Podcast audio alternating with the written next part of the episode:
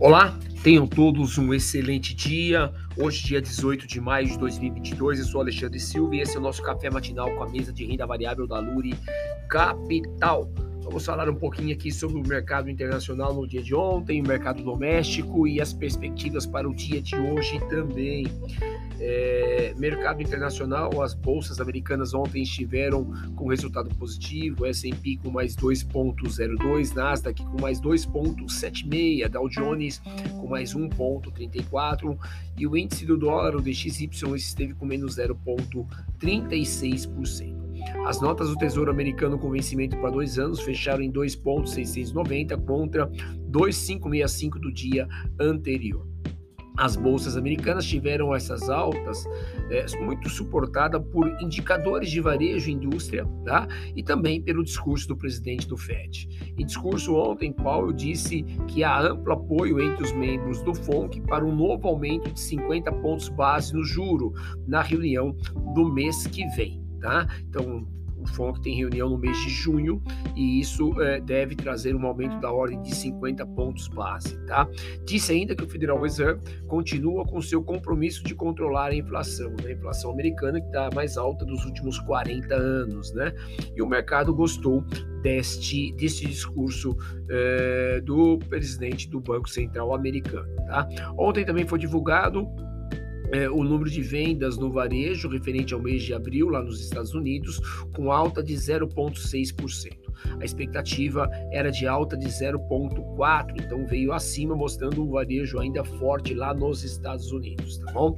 É, também foi divulgada a produção industrial americana referente ao mês de abril e ele veio com alta de 1,1, a expectativa era de 0,5% de alta, então, de novo, é, mostrando que a indústria americana também está forte neste momento. Tá? E isso, obviamente, é, foi lido para o mercado como uma oportunidade de é, enxergar, né, de buscar mais riscos tomando ativos de bolsa. Tá bom?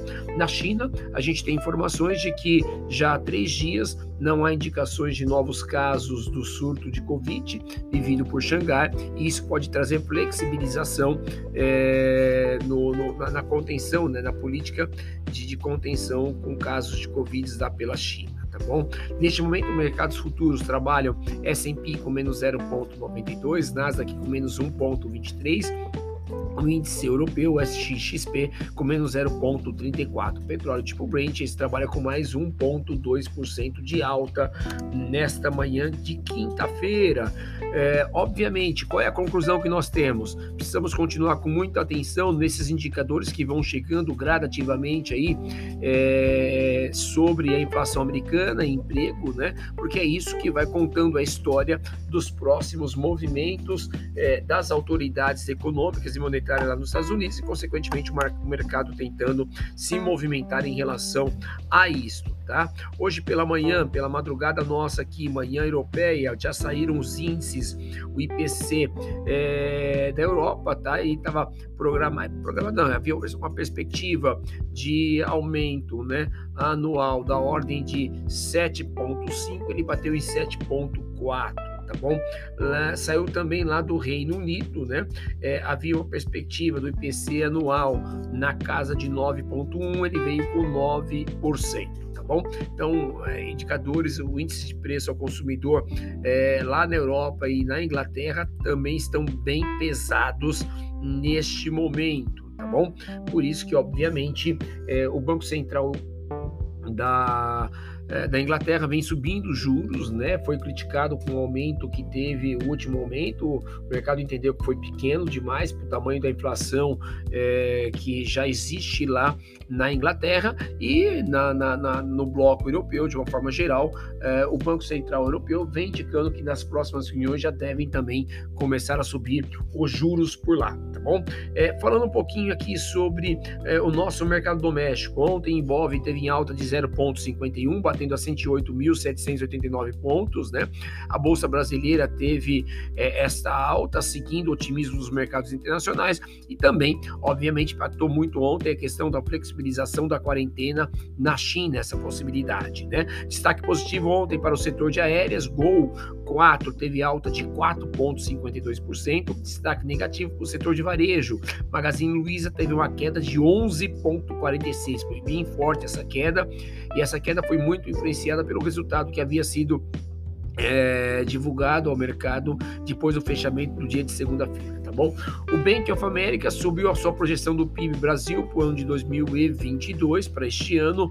A previsão inicial era de 0,5%, agora o, o Bank of America está enxergando a possibilidade do PIB chegar a 1,5%. Uma diferença bem grande, bem brutal e muito possivelmente é, foram impulsionados aí pelos registros que houveram na semana passada sobre varejo e serviços, tá bom? O dólar futuro ontem teve em queda de 2,44, batendo na casa de 4 é, 9,59 e 50 centavos, né? Então o dólar teve esse movimento de queda seguindo o mercado internacional. Os juros do DI 1F25 teve uma queda de 0,44, batendo na casa de 12,410%. Tá?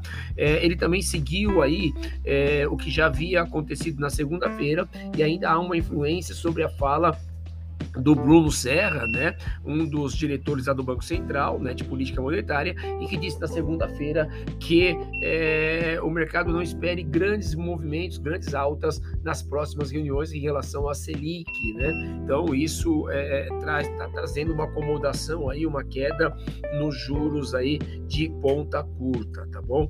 É, falando sobre os fatores de risco, o Brasil ainda tem muita nebulosidade, muita fumaça por lá, né, com relação a aos servidores públicos continuam pressionando, né?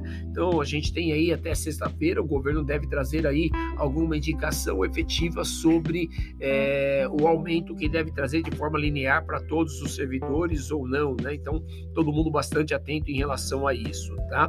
A gente também tem muita pressão sobre Petrobras, o novo ministro das Minas e Energias, pressionando, obviamente, vai haver uma reunião entre o ministro e o presidente da estatal Petrobras é, na próxima semana e, obviamente, o que o mercado entende é que começa a haver uma movimentação para poder mudar essa paridade de, do, do, mercado é, do mercado petróleo lá fora, né? E os aumentos que acontecem aqui, né? É, de forma em que isto é, gera muita pressão e deve gerar volatilidade para esse papel nos próximos dias, nas próximas semanas, tá bom? Falando sobre o fluxo de capital estrangeiro, na última sexta-feira saíram 273 milhões, na última quinta-feira já havia saído um bi. No mês de maio já tem acumulado 12,8 bi, né? Lembrando que abril havia saído 7 bi, né? Então o que a gente está vendo aí até metade do mês de maio já saiu praticamente, né, algo bem próximo do dobro do que saiu em abril, tá bom? A gente tem índice de preços ao consumidor agora às 9h30 nos Estados Unidos, licença de construção referente a abril também lá nos Estados Unidos às 9h30, estoque de petróleo bruto às 11h30 também nos Estados Unidos, tá bom? É, então essas são as principais informações que devem nortear o teu dia de investimentos. Um forte abraço!